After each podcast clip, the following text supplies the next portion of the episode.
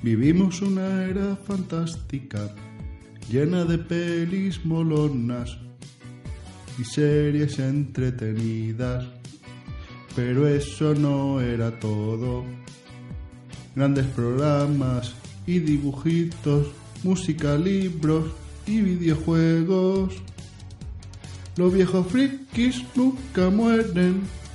Un podcast sin igual, lleno de nostalgia y fricadas sin parar.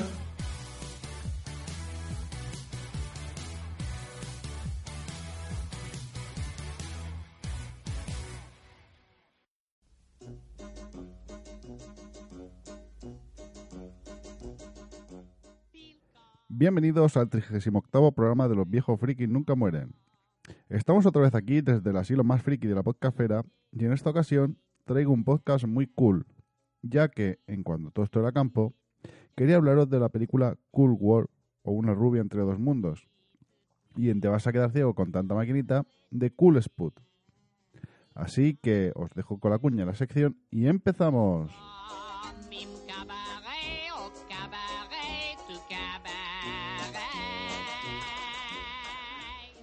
Cuando todo esto era campo, póster de Pamela Anderson en mi habitación, de llamarte al fijo y grabarte una canción, intentando que no hablase el locutor.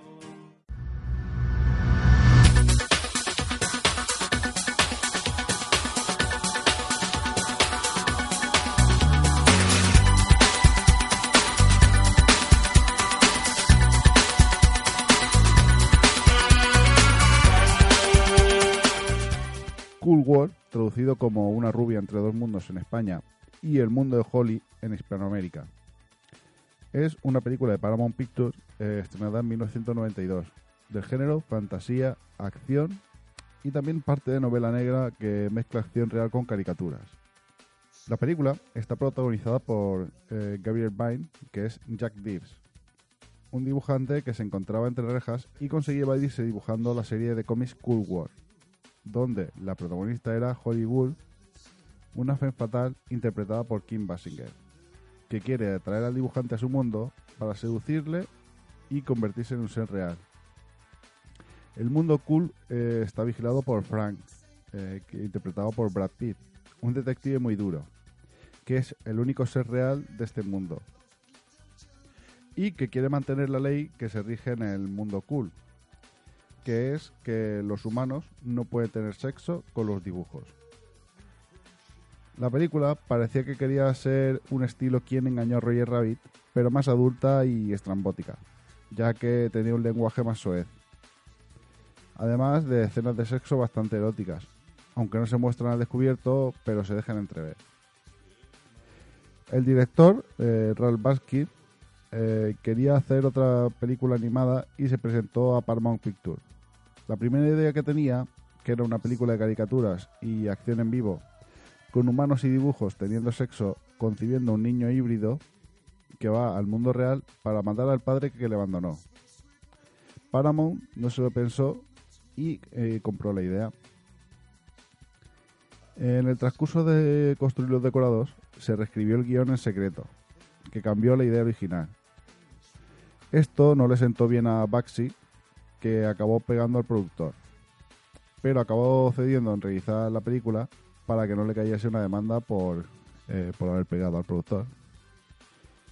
También estuvo muy controlado eh, porque quería hacer una película de comedia horror con, eh, con calificación R, pero Paramount quería que fuese un Peggy 13. Baxi quería que la protagonista fuese Drew Barrymore, pero finalmente fue Kim Basinger la elegida, a pesar de que intentó reescribir la película porque pensó que sería bueno que se pudiese mostrar eh, la película en hospitales para niños enfermos. Pero Baxi le dijo que se estaba equivocando si quería hacer eso. Las críticas alabaron la animación de la película, pero criticaron mucho la historia y los personajes, además de la mezcla de acción en vivo y animación. y solo recuperó la mitad de su presupuesto, que fue 30 millones de dólares. La película giraba mucho en el atractivo sexual de Holly, algo bastante erróneo para su promoción, ya que no gustó a la audiencia más joven. A pesar de no tener tanto éxito, tuvo varios videojuegos basados en la película, donde llevabas a Frank Harris y debías evitar que Holly en- entrase en el mundo real. El juego apareció el mismo año para Amiga, Atari, eh, Commodore 64 y MS2.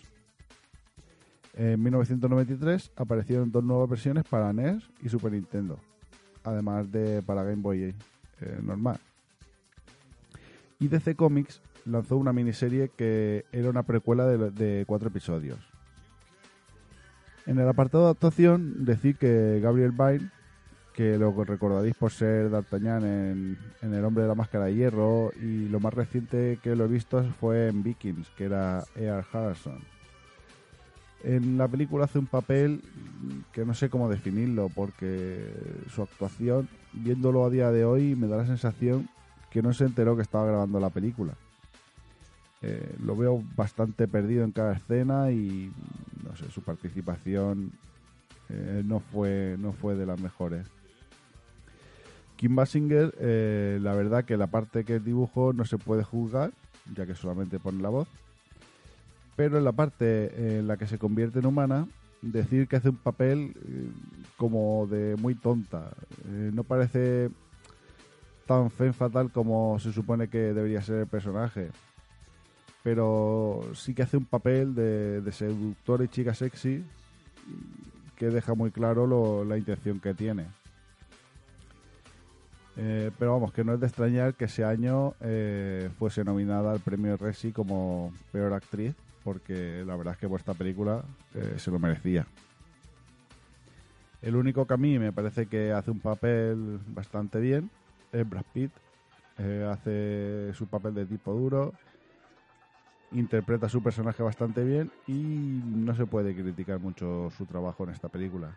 La verdad es que eh, lo hace bastante correcto.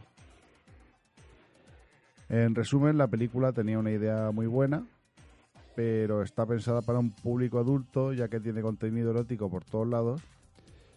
Pero tampoco era muy llamativo para el público adulto, eh, porque el contenido erótico, al ser de animación, pues no superaba las expectativas que, que el público esperaba en ese momento. Yo creo que la película era para un público que quizás en 1992 eh, no estaba del todo definido. Eh, también el que estuviese tan restringido el director a la hora de hacer la película hizo que perdiese mucho. Y esto lo vemos en, muchas películas, que cuando la productora no deja hacer su trabajo a guionistas y directores, las buenas ideas se ven frustradas. Además, revisionándola, eh, me he dado cuenta que la película es muy machista, donde la mujer buena es la mujer casera, eh, más cortada y casta, y la mala es la que se muestra más sensual, libertina y carnal. Además de que hay escenas en las que, a pesar de ser un dibujo, se ve algo que yo considero como violencia de género. A lo mejor eh, es un poco fuerte decirlo así, pero para mi gusto eh, yo creo que es violencia de género en lo que ocurre en algunas escenas. En 1992 eh, la película tenía su gracia y medio se dejaba ver. A día de hoy creo que ha envejecido mal. No visualmente, ya que visualmente es el único apartado que defiendo que se sigue viendo genial, pero la historia eh, no es ninguna obra de arte. Si algún día la cruzáis por alguna razón, bien que la veis que está en la tele o que aparece en algún sistema de vídeo por streaming, eh, os recomiendo verla por curiosidad, ya que dura hora y media y tampoco va a robar mucho tiempo.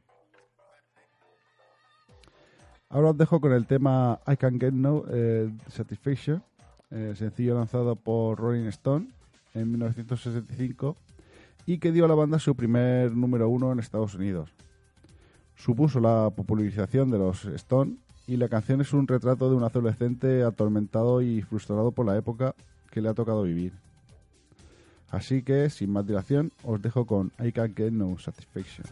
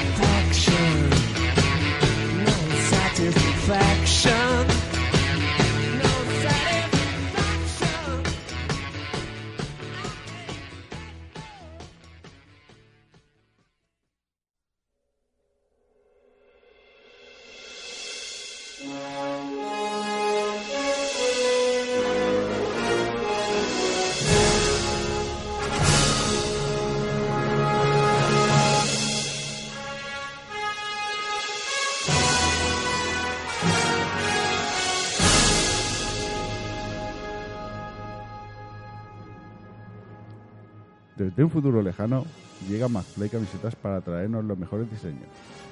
Si tú también quieres tener las mejores camisetas con diseños muy divertidos y originales, como el recién lanzado Mibel Master, una camiseta dedicada a las jugonas y jugones de la casa, entra en su página www.maflycamisetas.com. También los podrás encontrar en Facebook, Instagram y Pinterest para ver qué nuevos diseños nos traerán. Camisetas McFly, las camisetas del futuro en el presente.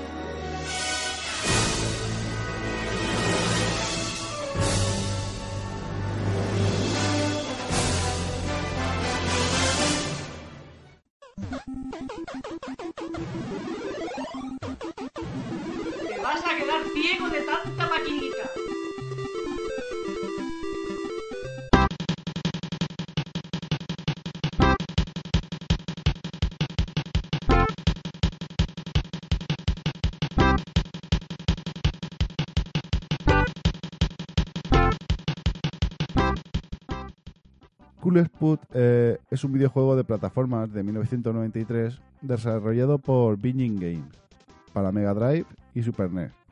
Y en 1994 fue lanzado a otros sistemas, eh, Master System, Game Gear, eh, Game Boy y PC. El personaje principal es una chapa que es la mascota de la marca 7up. Y es que a veces no necesitamos gran complicación para pasarlo bien, más que una chapa de refresco con gafas de sol. El objetivo del juego es bastante simple y directo. El personaje jugador tiene que recolectar una cantidad suficiente de cool points en cada nivel para encontrar y rescatar a sus compañeros de, spot capturados y completar el juego. Aunque la mascota no tuvo mucho éxito, dado que aquí se popularizó Fido Dido, que también tuvo videojuego, pero el juego sí que fue bien recibido. La consola de 16 bits necesitaba un título que lograra diferenciarse de los títulos que estaban saliendo en esos momentos, que parecían prácticamente todos iguales. Para dotar de personalidad a la chapa, le dieron toda la animación posible, haciéndolo un personaje con actitud bastante chulesca, que andaba como si fuese el rey del barrio y que cuando se paraba empezaba a chasquear los dedos y a hacer gestos surferos. El personaje llegó a rivalizar con las mascotas de las consolas como Mario Sonic. El diseño artístico era el punto fuerte del juego. Empezabas con ambientes playeros, jardines o incluso lugares lúgubres. Todo con mimo y detalle para intentar los, a los jugadores.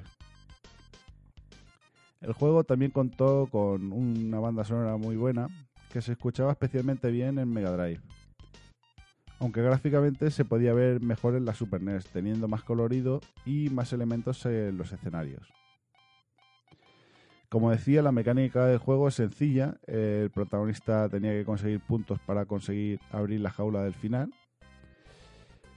El juego se desarrolla en scroll eh, y tenías que ir saltando de lado a lado como cualquier plataforma.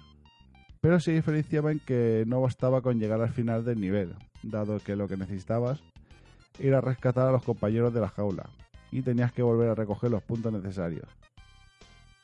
Dependiendo del nivel y de dificultad, necesitarás más o menos puntos. Y si consigues el 100%, conseguirás una vida extra. Y dependiendo los puntos recolectados, al acabar la pantalla, podías pasar a una fase de bonus. El juego es muy original, pero también muy difícil, y podía acabar eh, desesperando. Dado que la pantalla eh, está llena de, enemigos como cangrejos, avispas, peces, ratones, etcétera. Además son pantallas muy largas y laberínticas. Sumado a que si se acaban las vidas, volvías a empezar desde el principio. Aunque si te mataban en el nivel, podías volver a empezar desde una bandera. La barra de salud eh, era una chapa que conforme perdías vidas se iba descolgando de la pantalla. Entre los objetos que tenías que recoger eh, estaban los siguientes. Eh, puntos cool o pu- puntos refrescantes son monedas parecidas a, a la chapa que tú llevas. el logo de Virgin que te da un 7% de frescura. La pócima de Virgin eh, te rellena parte de tu energía. Las burbujas que te hacen rebotar o para meterte dentro y flotar. El reloj que te da más tiempo a tu contador, ya que el- eh, también tienes tiempo para pasarte de nivel.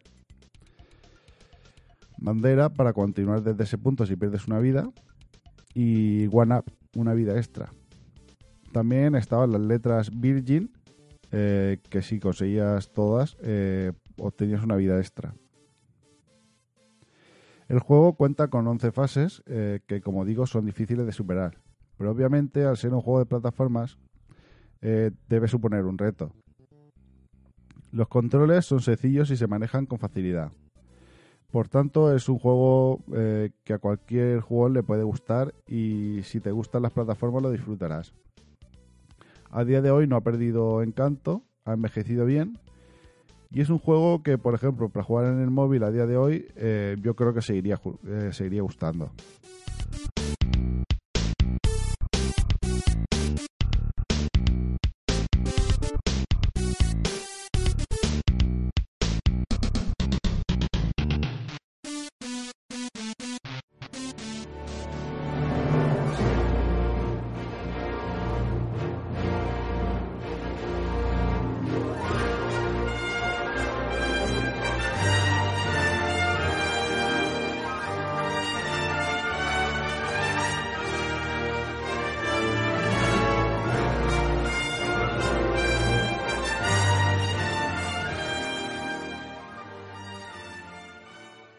Pasamos a las recomendaciones eh, y quería recomendaros Claqueta y Acción.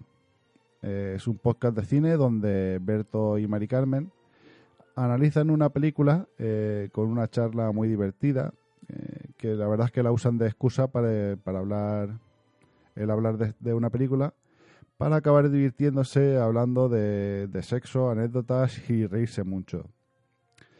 La verdad es que es muy recomendable si queréis echar unas risas y pasar un rato muy agradable con esta pareja tan simpática y con comentarios eh, ocasionales de Sandra Venta.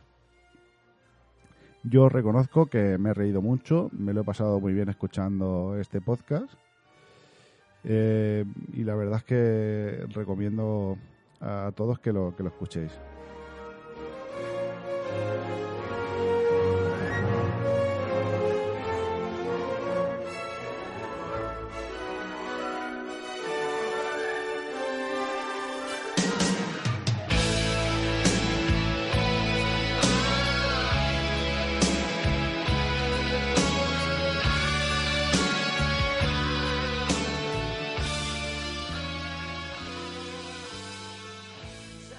Bueno, y hasta aquí el podcast de esta quincena de los viejos frikis nunca mueren.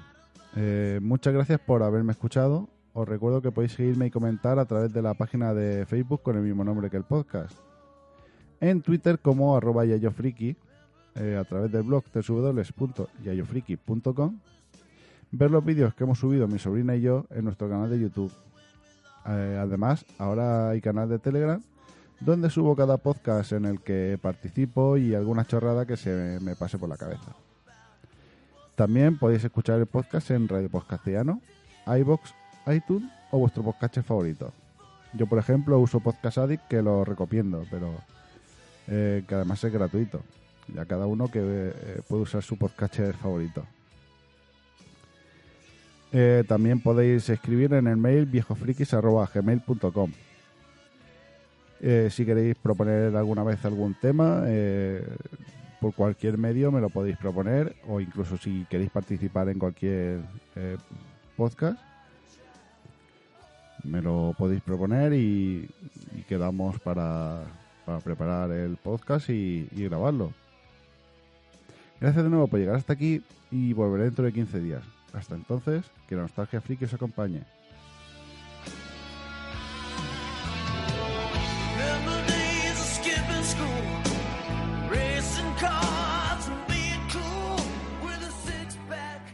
El Yayo Friki.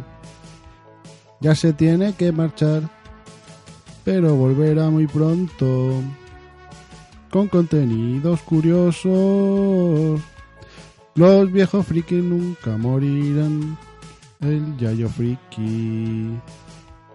Nuevo podcast grabará cada quincena con vosotros.